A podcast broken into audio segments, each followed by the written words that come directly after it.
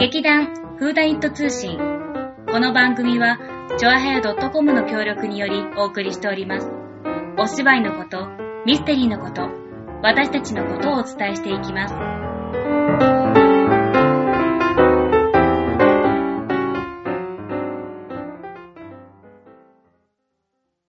はい今回も始まりましたフーダニット通信 またこんばんはって言いそうになったでしょ、あなた。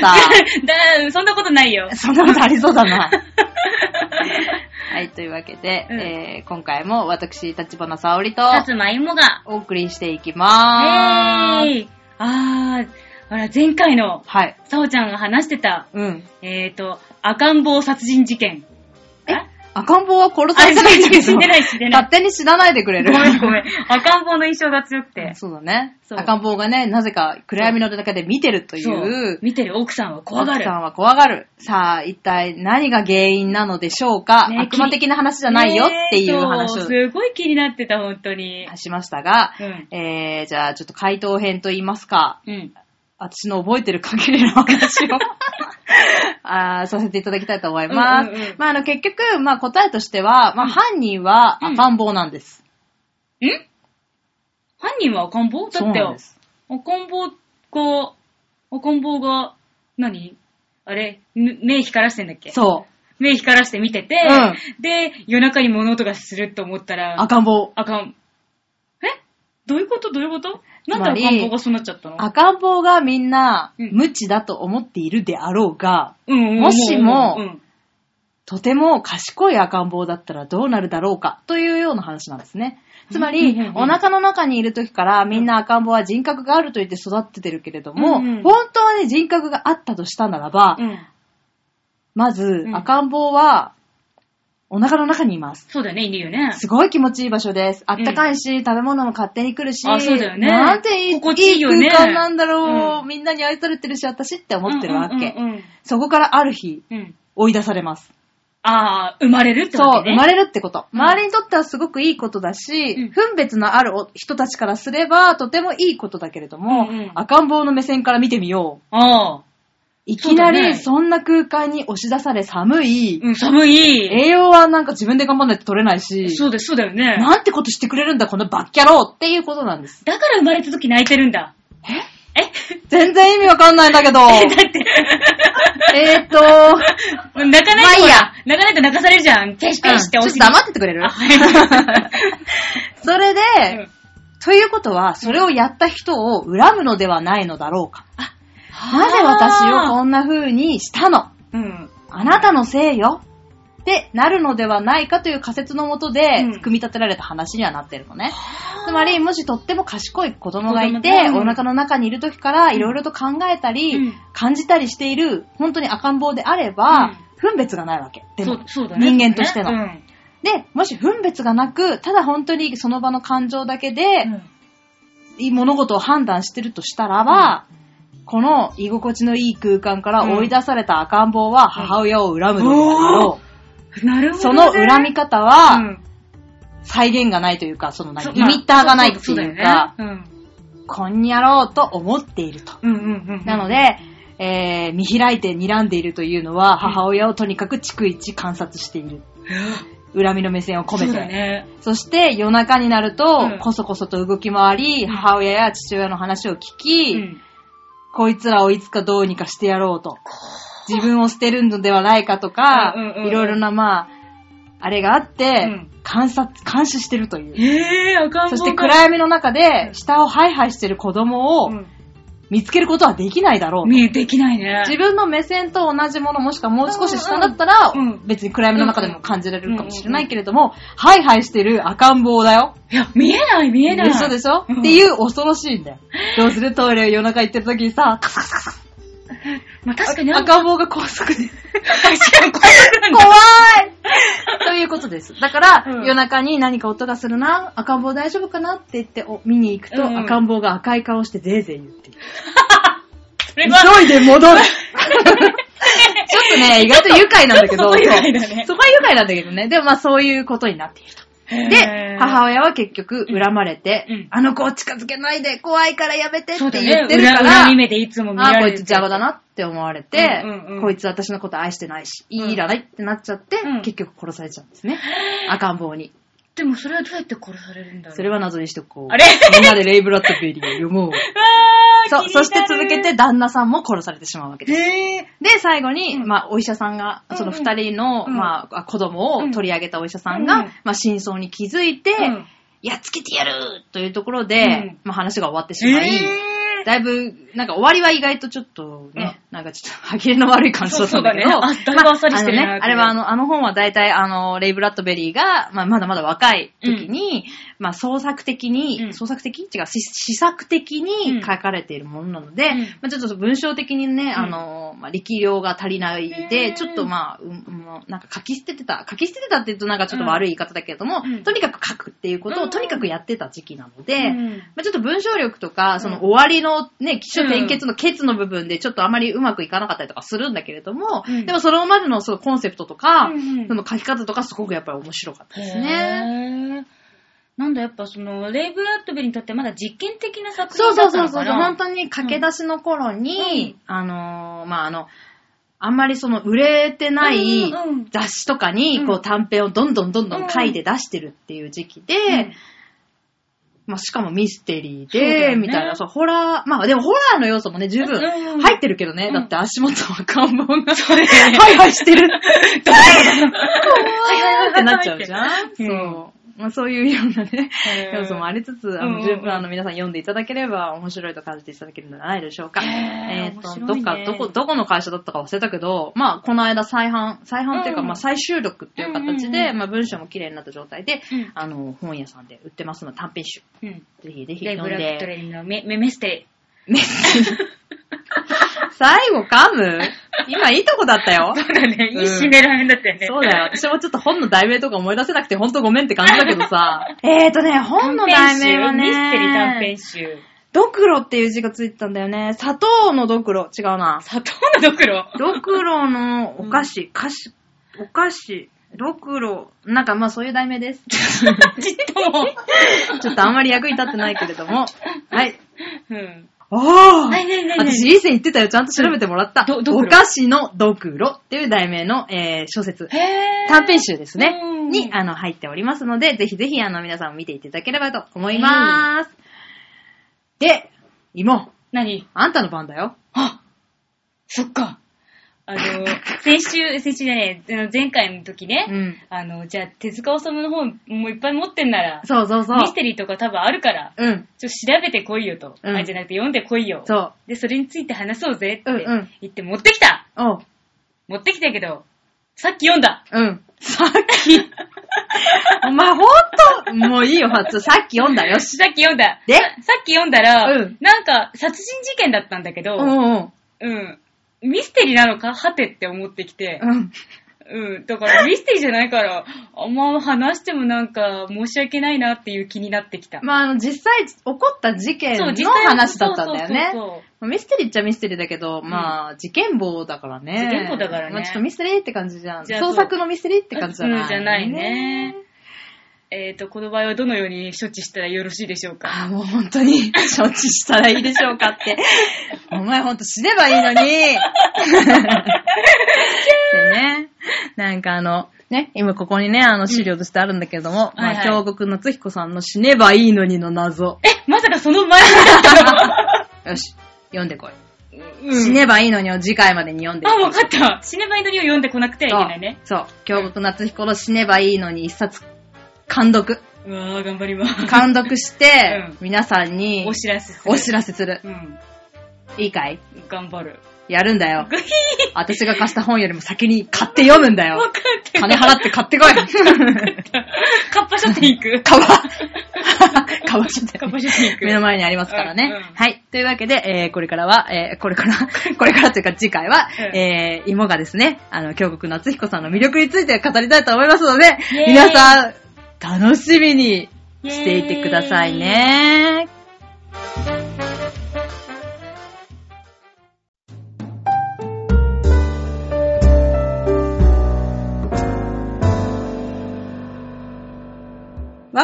長のミステリー、今日は何の日えー、今日、11月21日は、バードマンと呼ばれた死刑囚、ロバート・フランクリン・ストラウドが亡くなった日です。えー、亡くなった日って、まあ死刑囚なんですからね。でも死刑になったわけじゃなくて、これ病気で亡くなってます。へー、これね、ちょっと、あの、面白い話なんで、ぜひとも紹介したいと思いまして、今日は、あーこれを選びました。で、まあ話は違うんですけど、実はですね、えー四国の方に旅行してましてね、で、4泊5日で四国行ってたんですけど、私すごい大発見をしちゃったんですね。人生で目から鱗っていう大発見。あのー四国であるお寺に行ったんですよ。で、そこにですね、あのー七福神が祀られてたというか、えー、並んでたんですが、その七福神に、あのーなは、名札っていうのがなついてますよね。そこに国籍が書いてあったんです。で、よく見ると、日本人がいいの、中国人がいいの、インド人がいいのっていうことで、七福神って国際的しの神事系統だったって知ってましたあの、大国主の御事で大黒様っていうのは古事記ですよね。毘沙門天っていうのは仏教に出てくる、えーお釈迦様を守ってる人。から、寿老人っていうのはあの中国の、あの、なんていうの、長生きのおじいちゃんってことでね。私、本当に今までそんなこと考えたこともなかったんですが、国籍書いてあったのって初めて見ましたね。あ、まあ、それはそれということで。えーとですね、そのバードマンの話しますね。すいません。横道でした。えー、ロバート・フランクリン・ストラウドっていう人なんですが、あのー誰もこんな人知らないです。えー、まあ、事件もね、そんなに、あのすごい、極悪人ということじゃないんですが、まあ、あのー、もともとはこの人、シアトルの出身でして、あのアラスカでですね、あの、ポン引き。 まあ、要するになんていうのこう、お姉ちゃん、こう、ね、いいい子いますせってやつですけど。まあ、あの、そんなのやってて、で、トラブルで、あの、男の人を殺しちゃって、撃っちゃって、で、12年の懲役になったんですよ。で、そこまでだったらどうってことないんですが、その後ですね、あの食堂、刑務所の食堂で、監視をし殺しちゃったんです。で、まあ、これ殺しちゃったのにはすごく訳がありまして、なんかお母さんが、あの、面会に来たのかなそれを教えてもらえなくって、で、自分が差別されたっていうことでね、なんで教えなかったんだっていうので、言い争いになってるうちに刺しちゃったっていうことなんですが、でもまあ、刑務所内で殺人事件を起こしちゃったんで、まあ死刑になっちゃうわけですよ。で、死刑になったということで、独居病に入ります。で、まあ、そうしたところで、ある日、あの、ヒナを庭で見つけるんですね。鳥のヒナ。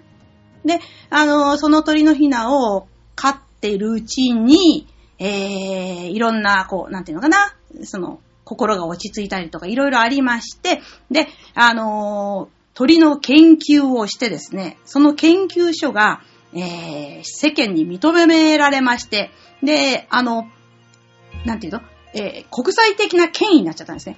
小鳥の病気を治すための薬の研究をしたんです。で、あのー、もともとは、えーっと、なんだっけな、インコかな中なんですけども、あの、最終的には、あの、鶏の病気を研究しましてね。で、その鶏の、あの、病気を治すための薬とかを開発して、で、あの、すごく、こう、なんか、褒められてて、で、あの、バードマン、鳥男っていう名前が付けられたと。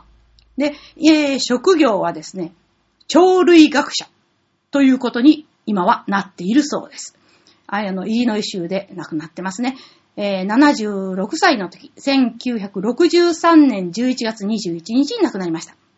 で、まあ、あのーこの、自分で研究して論文を発表して、その鳥の、なんていうの、権威になっちゃったっていうのもすごいんですが、まあ、あのーそれよりもですね、この人の話が、あの、映画になってます。この映画がすごかったんですね。あのー誰だっけな、えー終身犯っていううー題名の映画ですね。1961年に作られてます。だから、1963年に亡くなってるんだから、まだ生きてる時ですね。あのーになってます。で、えーと、監督がジョン・フランケンハイマー。で、ああの、主演のその鳥男、バードマンをバート・ランカスターっていうね、あの、かっこいい人なんですよ。その人がやってます。で、なんと音楽はバーンスタイン。で、とにかく、あの、名作っていうことでね、あの、オスカーにもいっぱいノミネートされてまして。で、まあ、あの、本当に、えーまあ、なんて言ったらいいのかな、自分が置かれた環境の中で、その、ん努力して、それで本当にその自分の、あなんか、趣味とか、そういうものをしっかりと研究してきて、で、あの、世間にいる、その、研究者の人から、彼は3000時間、顕微鏡を覗いてた。これは我々にはできないことだ。っていうようなことを言われたとかね、そういうことをしてましてですね。まあ、なんて言いますかね、本当に、うーん、もともとはただの、ただの本当の男なんですよ。で、あのー高校も出てない。本当に教育もない人なんですが、IQ 高かったんでしょうね。ということで、えー、とにかく、あのーそういう研究をしました。で、えーその後ですね、実はあの、カナリア、あ、ごめんなさい。インコじゃない、カナリアだ。カナリアをあの、つがいで買いまして、で、それをあの、刑務所内で販売し始めちゃったんですね。あの、刑務所の中で売るんじゃなくて、ストラウド小鳥商会っていうね、あの、会社作りましてね。まあ、外の人が売るわけなんですけど、繁殖とかは、その、刑務所の中でやってるっていうね。で、これまあ、すぐにこう、まあ、ダメですよっていうことになりまして、なんですが、でもまあ、ね、そんなことやった人ってのは本当にいないし、っていうことですね。で、えー、まあ、この人、すごく、なんていうのかな、目、目つきの鋭い、この写真あるんですけどね。なんですが、 話がまとまらなくなっちゃったんですが。で、えー、修士班を取りました、その、うんフランゲンハイマンなんですが、実はその原作の人っていうのは、ガディスさんっていう人で、で、その人がですね、あの、ずっと取材をしてて、えー、ということで、えー作られました。えーアカデミー賞では、えーバート・ランカスターが主演女男優賞。助演のテリー・サバラス。この人、あのー頭ツルツルに沿ってるので有名な人ですけどね。では、助演女優賞、セルマ・リッターさん。撮影賞に、えーと、モノクロの、えー部門ということでノミネートされておりました。えーわがまま座長のミステリー、今日は何の日短いですけど、この辺で。はい、あるちゃんありがとうございました。は ーい。なんでわーいって言ったんだろう、私。うん謎死ねばいいのにだからじゃない 全然、もうちょっと、もうそれに、それいっぱいだ、私頭で。え、どういう意味え、死ねばいいのにを呼ばなくてはいけないという、うんえっ、と、脅迫観念と。脅迫観念 まるで私が悪いみたいじゃない、そ れ。勝手に脅迫されないでよ。ごめんなさい、手塚治虫ちゃんと読んでこなかったからいけないです、ちゃんとやります。そうだよ、適当にあるかもしれない とか言ってさ、そしたらそうでもなかったから。大してミステリーでもないもの持ってきちゃってさ。 自分のせいです。はーい。うん。まあそんなわけで、はいはいえっ、と、あの、ほら、えっ、と、私たちあの、11月11日に、はいあの、猿の手の本番ありました。おは疲いれ様でした。お疲れ様でしたえっ、と、あの、いつも使ってる公民館の精神庁コミュニティ会館で、えっ、と、サレン舞台発表会というものがありまして、公民館に部類されるのあれって。それじゃないのまあそれで、えっ、と、始まりが結構早かったんだよね。うんうんあの、朝の10時から、うん。私たちが終わったのが、3、ん ?3 時半んあ、違う違う。4時ぐらいかな。 4時ぐらいに終わったんじゃないかな。うんそう。まあ結構長丁場で、その中でもあの、いろんな団体が、ほんとあの、フラダンスあり、はいあの、えっ、と、ダンスあり、 えっと、なんだっけ、なんタップダンス。あのタップダンスジャズダンジャズス。ダンスフラダンス。うんまあ、ダンスを一個にくくるでない。あ、そうだね。失礼である。そう、で、である。うん。で、あと、あの、詩吟シーキン詩吟とか、はい。えっ、と、しゃ、三味線三味線三味が弾い線て。ただけか。三味線とお歌お歌、うん。羽歌は歌。羽歌。まああ、ここにあるんだよね、ちゃんとね。ちゃんと何があるかそういうの見りゃいいのにね。あ、なんで資料があるのに活用しないのかなあのカラオケサークルさんとかもね。ああ、そうですいろいろね。衣装が素晴らしかっそうあたの、。新医学機構とかさ、気候ね。機構、うんそう。まあ、いろいろあったんですけれども、はい。ちょっと、あの、なんか、あの、私たち、あの、猿の手やりまして、はい。うん。えっ、と、今回は、はい。えっ、と、まあ、私とさおちゃんは、あの、裏方をはい。務めたんですけれども。させていただきましうたん。。と、さおちゃんは音響。はい。芋は私は照明。い やいやいや、あの、全、私たちはね、全体的なスタッフもちょっとやらさせてはい。もらったんですけれども、さおちゃんももう本当に、あの、もう朝のもうほんと9時からもう終わりまでずっと音響を、いろんな団体さんのね、はい、させていただきましうた。ん、お疲れ様でおす。疲れ様でした。ね今、そんな芋もね、あの、最初のあの段階からね、うんあの、影穴と言いまして、まあ、司会みたいなもんだよね。うんもうまあ、ずーっと、まあ、舞台袖について、うんまあ、やっていたわけでございます。うんへいええ。その、今、いろんな団体さんがね、そ出うてね、あのー、音響装置も私、初めて触らせていただきました。うん。なんだかよくわからない装置だね、あれ は。ああ卓音響卓本当にね、よくわかんないね。ペラペラがいっぱいついてるわけだ よ。ペラって何あああの、この、こで、こういう、なんか、ーくるくる回すくるやくつとる回すかや、つとか、上下にするやつとか。ぐるぐるするやつとか そう。なんなのかね、あれは。もっと簡潔にできないもん かね。うん、って感じだったね、本当に。あの、本当に素人っていうか、あの、本当音のことに関して全くわからない人間なのうで、んうん意味がわからないね。うんもう、ほあんのと装置の意味がわからないね、。本当にもう、ま、まっさらから始めたってそ感うじだったもんね。本当にあの、缶の方に、うんあの、使い方を教えてもらって、まあ、あの、皆さんね、あの、うん音響のように持ってくるやつを、こう、ひたすら流す。うんうんうんうん。しでもほら、う流んすのは意外とね、うんうん。やっぱマイクが大変だったね。あ、ママイジクほら、いっぱいあるから。そうだうんね。音はどうでもいいや。うんだって入れて再生するって、ピーってやれば出るから。でも、でもほら、いろんな媒体があったじゃん。あの、カセットテープとうか、ん CD とか。でもほら、入れればなるかえ、まあ、そう。取り急ぎそう、 まあ、うんまあね、まあら。。だから、なんだろう、スタッフのありがたさというのが、ん我々非常によくわかりましたね。いそうよつくもあわかったいつもの、そうね役者ばっ乗かっりてる、そう台の上に乗ってる方なので、うんどれだけ周りの人が頑張っうんて、この空間を作り上げてくれてるのか、うん。というのがよく分かったねか機会、機会でしたね。大丈夫ちゃんと語って。あ、か、かたる、かたる。影マイク影マイク。 あ、アーティストです。影マイクもなんかあったでしょ発見。影マイクも発見。影マイクも発見。あー、うー、えー、あ、うん、そうね、意外 と、意外と、はいうん、あの、台本、もちろん台本があって、それを読んではいはいはいたはいわけだけど、それでもやっぱつなぎの時間がね、うん意外と空いちゃったりとかするときに、うんうんやっぱりもうちょっとその資料っていうかさ、あ、情報をねその各団体さん各の団体さんね。からもっと仕入れとけうんうんうば、んよかったなーって、いうああ、そうだのねも。あったし。司会業みたいなもんだもんね。そうだね。結婚式の司会のお姉さんとか一生懸命いろんな人のとこ行って話聞いたりしてるもんね。そうそうそう大変だったけど、まあ作り上げるという行為自体は、まあ面そう。白いんだよ面白ね。かったね。なんか昔の、まあその、それこそあれが駆け出しだった頃の、うんまあなんか記憶みたいなのは、うんうんなんとなくね、思い出されてきたっていうかあれは面白かったなぁ、うん今日も面白かったなっていう、まあいろいろもあったけどまも、あねいろいろ 事件はあったけれども、うん事件はいろいろあったがのーうん作り上げるということうん、みんなで。何かをね、ううんん。っていう空間に入れて、うんそれに一端を担っているということは、とてもうん楽しくて有意義なことだなーって、私だけは思った。あ、うん。大丈夫夫思ってる思ってる思ってる。あなたも同意見同意見同意見よ。か った。ほんとすごい受け売り。私やっぱ死ねばいいのにって思ってる私。よダ メだよ、まだうん私読んでないから、読んだらちゃんと言ってあげるか。からったよう。ん。まあ、そんなわけで、あはいの、フーダニット、猿の手、はいはいえっと、なんか、噂によると、うん。すごい、あの、なんだろう、客席が満員だったってお話を聞きました。そうなんだ。そう。